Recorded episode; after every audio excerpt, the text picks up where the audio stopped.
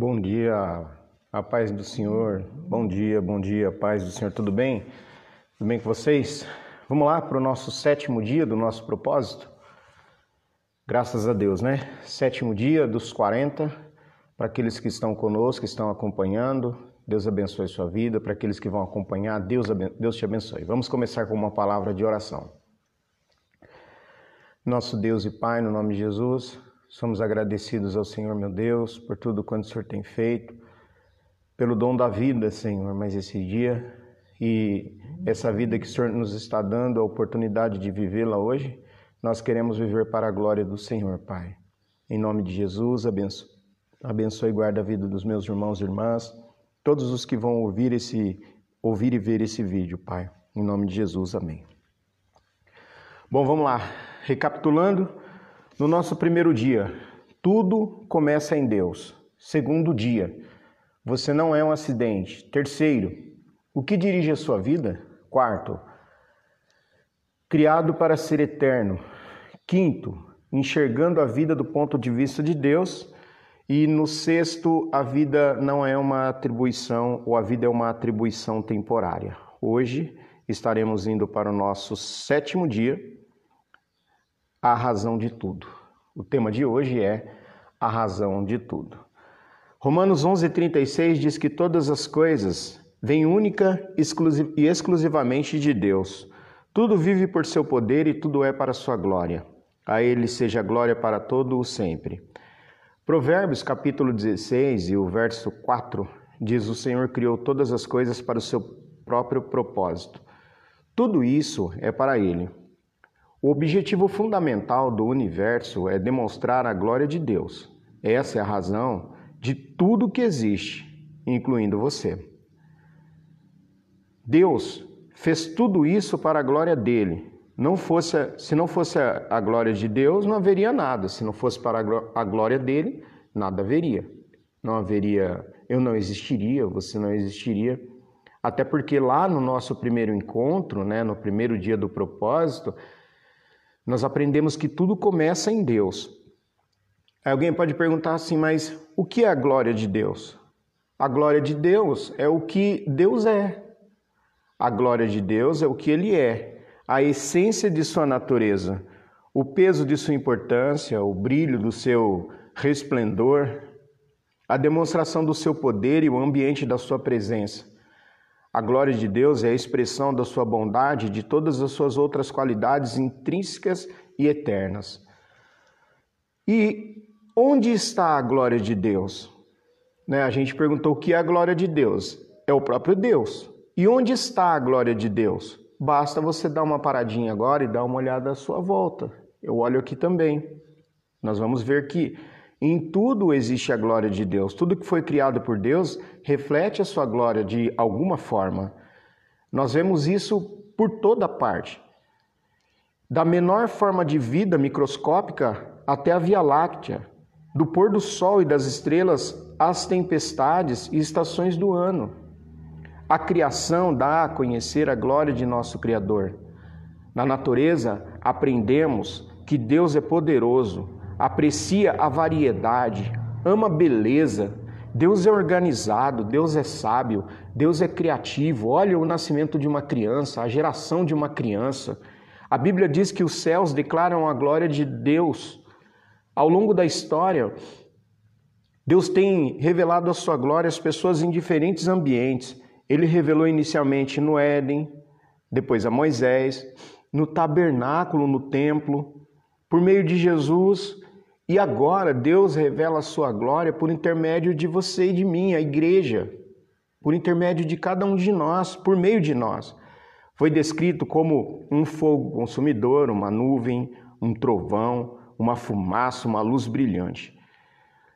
No céu, a glória de Deus fornece toda a luz necessária. A Bíblia diz que a cidade não precisa do sol nem de lua para brilharem sobre ela, pois a glória de Deus a ilumina o céu.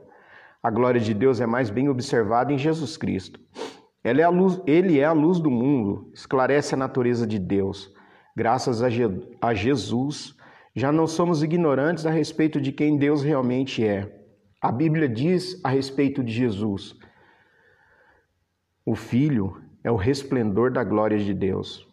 Jesus veio à Terra de modo que pudéssemos entender completamente a glória de Deus. Aquele que é a palavra tornou-se carne e viveu entre nós, vemos a sua glória, diz o Evangelho, cheio de graça e de verdade. Ele possui uma glória inerente a Deus porque ele é Deus, Jesus. Faz parte da sua natureza. Não há nada que possamos agregar à sua glória, assim como seria impossível aumentar o brilho do sol mas somos instruídos a reconhecer Sua glória, honrar Sua glória, declarar Sua glória, louvar Sua glória, refletir Sua glória e viver para Sua glória. Por que tudo isso? Porque Deus merece. Nós lhe devemos toda a honra que pudermos dar, uma vez que Deus fez todas as coisas, Ele merece toda a glória.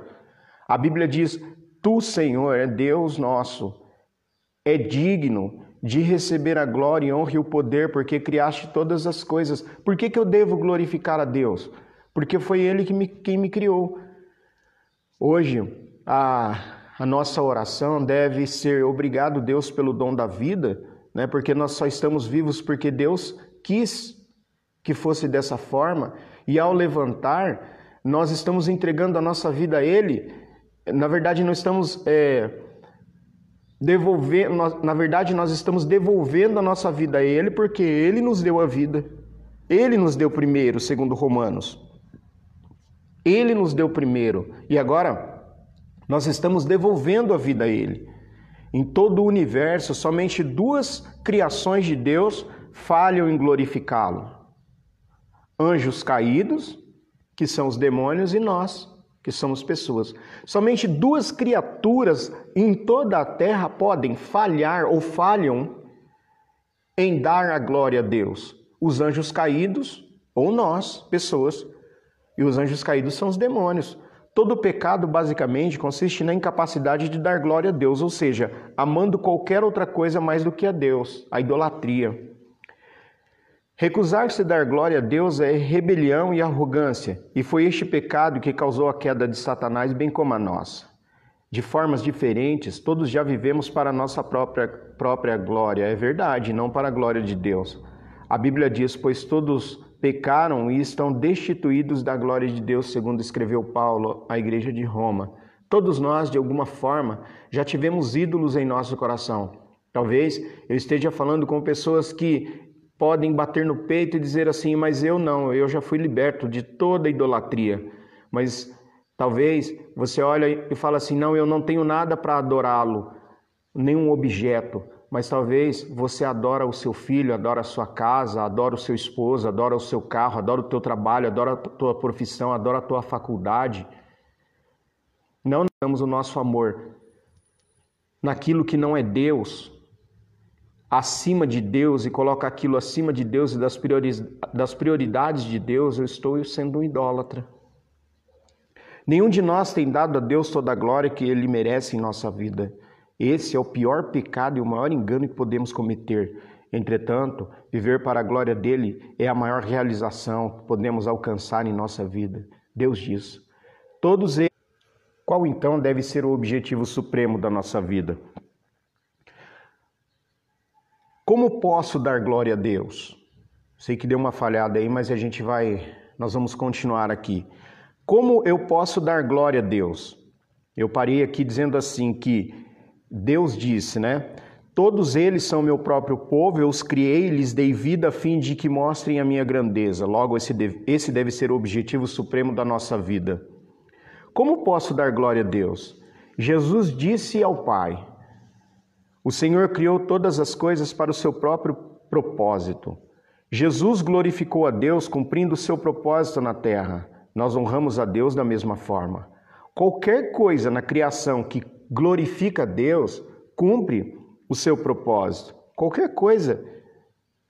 Os pássaros, os pássaros glorificam a Deus ao voar, gorjear, fazer um ninho, realizar outras atividades que são próprias dos pássaros, conforme os planos de Deus. Mesmo uma humilde formiga dá glória a Deus quando cumpre o propósito para o qual foi criada. Deus fez as formigas para serem formigas e você para ser você. Irineu, um dos pais da igreja, diz que a glória de Deus é um ser humano em plenitude de vida. Existem muitas formas de dar glória a Deus, mas elas podem ser resumidas nos cinco propósitos que ele estabeleceu para a sua vida. Passaremos o restante deste livro e desse propósito estudando-os detalhadamente, mas aqui está uma visão geral. Damos glórias a Deus ao adorá-lo. Adorar é o nosso primeiro dever para com Deus, e nós o adoramos ao apreciá-lo. C.S. Lewis disse certa vez: ao nos orientar para adorá-lo, Deus está nos convidando para apreciá-lo. Deus deseja que nossa adoração seja motivada por amor, ações de graça e alegria não imposta. John Piper observa que é quando estamos mais satisfeitos em Deus que Ele é mais glorificado em nós. Adorar é muito mais que louvar, cantar e orar a Deus. Um estilo de vida que compreende apreciar a Deus, amá-lo e nos doar para sermos usados em seus propósitos. Quando você, meu amigo, quando você, minha amiga, usa sua vida para a glória de Deus, tudo que faz pode se tornar um ato de adoração. A Bíblia diz: usem o seu corpo inteiro como instrumentos para fazer o que é justo para a glória de Deus. Damos glória a Deus ao amar outros que creem nele. Quando nasceu de novo, você se tornou parte da família de Deus. Seguir a Cristo não é apenas uma questão de acreditar, mas também inclui pertencer e aprender a amar a família de Deus. João escreveu: Sabemos que já passamos da morte para a vida porque amamos nossos irmãos. Paulo, Paulo diz: aceitem-se uns aos outros da mesma forma que Cristo os aceitou, a fim de que vocês possam glorificar a Deus ou glorifiquem a Deus. A sua responsabilidade é aprender a amar como Deus ama, porque Deus é amor e isso confere honra a Ele. Jesus disse: Amem-se uns aos outros como eu os amei ou como eu amo vocês. Assim vocês devem amar uns aos outros. Nós damos glória a Deus ao nos tornar parecido com Cristo ou como Cristo. Uma vez que tenhamos nascido na família de Deus, Ele quer que prossigamos crescendo até a maturidade espiritual. E o que seria isso, essa maturidade espiritual? É nos tornar como Jesus, na forma de pensar, sentir, agir. Quanto mais você desenvolver o caráter cristão, mais, mais estará dando glória a Deus. À medida que o Espírito do Senhor trabalha em nós, tornamos-nos mais e mais semelhantes a Ele e refletimos a Sua glória ainda mais. Quando você aceitou a Cristo, Deus lhe deu nova vida e nova natureza. Agora, pelo resto da sua vida sobre a terra, Deus quer dar continuidade ao processo de transformação de sua personalidade. A Bíblia diz que vocês estejam sempre cheios de fruto de salvação aquelas coisas boas produzidas na sua vida por Jesus Cristo, pois isso trará muita glória e louvor a Deus. Mas quando mais nós podemos dar glória a Deus? Nós damos glória a Deus servindo a outras pessoas com os nossos dons. Você não é uma ilha e não nasceu para si mesmo, ou tudo contém e, e gira em torno de você ou de mim. Cada um de nós foi exclusivamente planejado por Deus com talentos, dons, capacidades e habilidades. O teu trabalho, ele deve ser para glorificar a Deus. O modo de você estar relacionado aos outros não é um acidente. Deus não lhe deu suas habilidades e propósitos egoístas. Eles lhe foram concedidos para beneficiar outras pessoas, meus queridos assim como outros receberam habilidades para seu benefício. A Bíblia diz: Deus concedeu dons a cada um de vocês. Dentre a sua grande variedade de dons espirituais, administrem-nos bem. Vocês são chamados, e eu também, para ajudar aos outros. Ajudem com toda a força e energia com que Deus lhes supre. Damos glória a Deus falando dele às outras pessoas. Deus não quer que seu amor e propósito sejam mantidos em segredo. Uma vez que tenhamos conhecido a verdade, Ele espera que partilhemos com os outros. Esse é um enorme privilégio apresentar Jesus às outras pessoas, ajudando-as a descobrir seus propósitos e, e preparando-as para seu destino eterno. A Bíblia diz que, à medida que a graça de Deus trouxer mais e mais pessoas para Cristo, Deus receberá mais e mais glória. Qual será o objetivo de sua vida? Viver o resto de sua vida para a glória de Deus exigirá de você e de mim uma mudança completa das nossas prioridades, agendas, relacionamentos e tudo mais, e algumas vezes significará pegar o, pegar o caminho mais difícil em vez do mais fácil. Até mesmo Jesus teve dificuldades com isso ao dizer de forma consciente, quando estava sendo ou para ser crucificado, ele disse: Minha alma está perturbada, e será que devo fazer devo dizer, Pai, livra-me desta hora? Não, não, não. O propósito foi vir para esta hora. Eu vim para esta hora. Pai, glorifica o teu nome em mim. Jesus deparou com uma bifurcação em seu caminho, cumprir o seu propósito, o seu propósito glorificando a Deus ou recuar e viver uma vida confortável e egoísta. Nós já sabemos qual foi a escolha de Jesus. Você enfrenta essa mesma escolha. Você viverá e eu para os nossos propósitos e objetivos, conforto e prazer, ou viveremos para o resto da vida que resta aqui na face dessa terra para a glória de Deus, sabendo que Ele prometeu a cada um de nós recompensas eternas? A Bíblia diz: quem quer preservar a vida, como ela, quem ganhar a sua vida, perdê-la-á. Mas se você abrir mão dela, ela será sua para sempre. Este é o momento de, de definir a questão. Para quem você irá viver, meu amigo?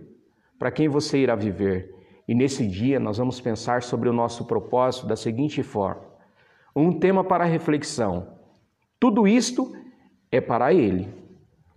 Um versículo para memorizar. Todas as coisas vêm única e exclusivamente de Deus. Tudo vive por seu poder e tudo é para a sua glória. A Ele seja a glória para todo sempre. Romanos 11 e 36. Uma pergunta para meditar: Em que parte de minha rotina posso me tornar mais consciente da glória de Deus? O que, que você acha? Qual parte da sua vida pode ser, da sua rotina pode se tornar mais consciente para a glória de Deus? Nós continuaremos mais para frente isso, né? Dia, uma, uma vez por dia para dar tempo da gente pensar e fazer o nosso propósito. Deus abençoe a sua vida, Deus abençoe o seu dia, Deus abençoe cada um de nós e nos ajuda. Uma palavra de oração. Obrigado, Senhor Jesus, por esse dia, obrigado por esse momento em que nós podemos pensar que tudo foi feito para a glória do Senhor. Pai, nós te agradecemos e colocamos a nossa vida inteiramente nas mãos do Senhor. Em nome de Jesus, amém.